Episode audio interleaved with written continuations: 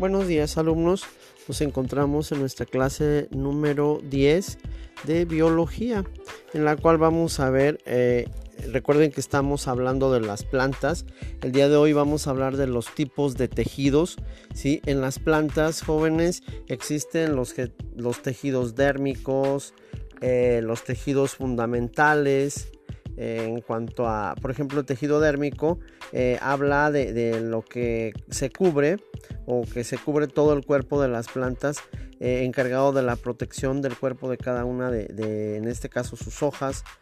Y bueno, hay, hay un tejido fundamental que comprende la parte principal del cuerpo de una planta. Y también tenemos el tejido vascular, que es uno de los más importantes y en el que nos vamos a enfocar. Este tipo de tejido está formado por vasos, por venas, por arterias o por canales conductores y de transporte de la planta.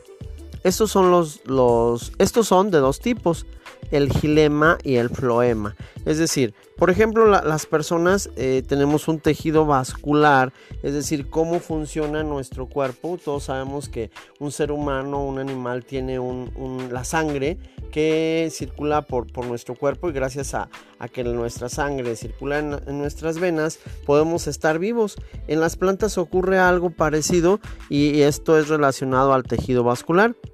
Vamos a checar primeramente qué es el gilema. Sí, el gilema es el tejido nervioso o leñoso que conduce el agua y las sales minerales disueltas. Sí, eh, es decir, la savia bruta de todas las plantas. Mm, e, este puede ser de dos tipos, es decir, el gilema puede ser tanto primario como secundario. Se le llama primario de origen eh, y se le llama secundario, el cual es originado por la actividad de, del, cambu, del cambius eh, eh, en aquellas plantas que tienen crecimiento secundario en grosor. fíjense, en los vegetales leñosos el gilema viejo deja de participar en el transporte y se convierte en un tejido de sostén del vegetal en crecimiento, por ejemplo la madera. Mm, bueno, enseguida está el floema, por cuya estructura circula la savia elaborada. Vamos a, mm, señalar un poquito más esto, de qué se trataría. El floema es un tejido eh, criboso, es un tejido liberiano o liver, eh, es el encargado del transporte de las sustancias elaboradas en la fotosíntesis es decir, una savia elaborada. Las plantas tienen, nosotros los humanos tenemos sangre, las plantas tienen savia, savia eh, la cual circula en el interior de toda planta y de su reparto por todas las células de las plantas. El floema es de dos tipos, primario, cuando está formado a partir de, mm, meristemo inicial y secundario, originado por las actividades del, son palabras un poquito no, tan usuales, el cambium durante el crecimiento en grosor.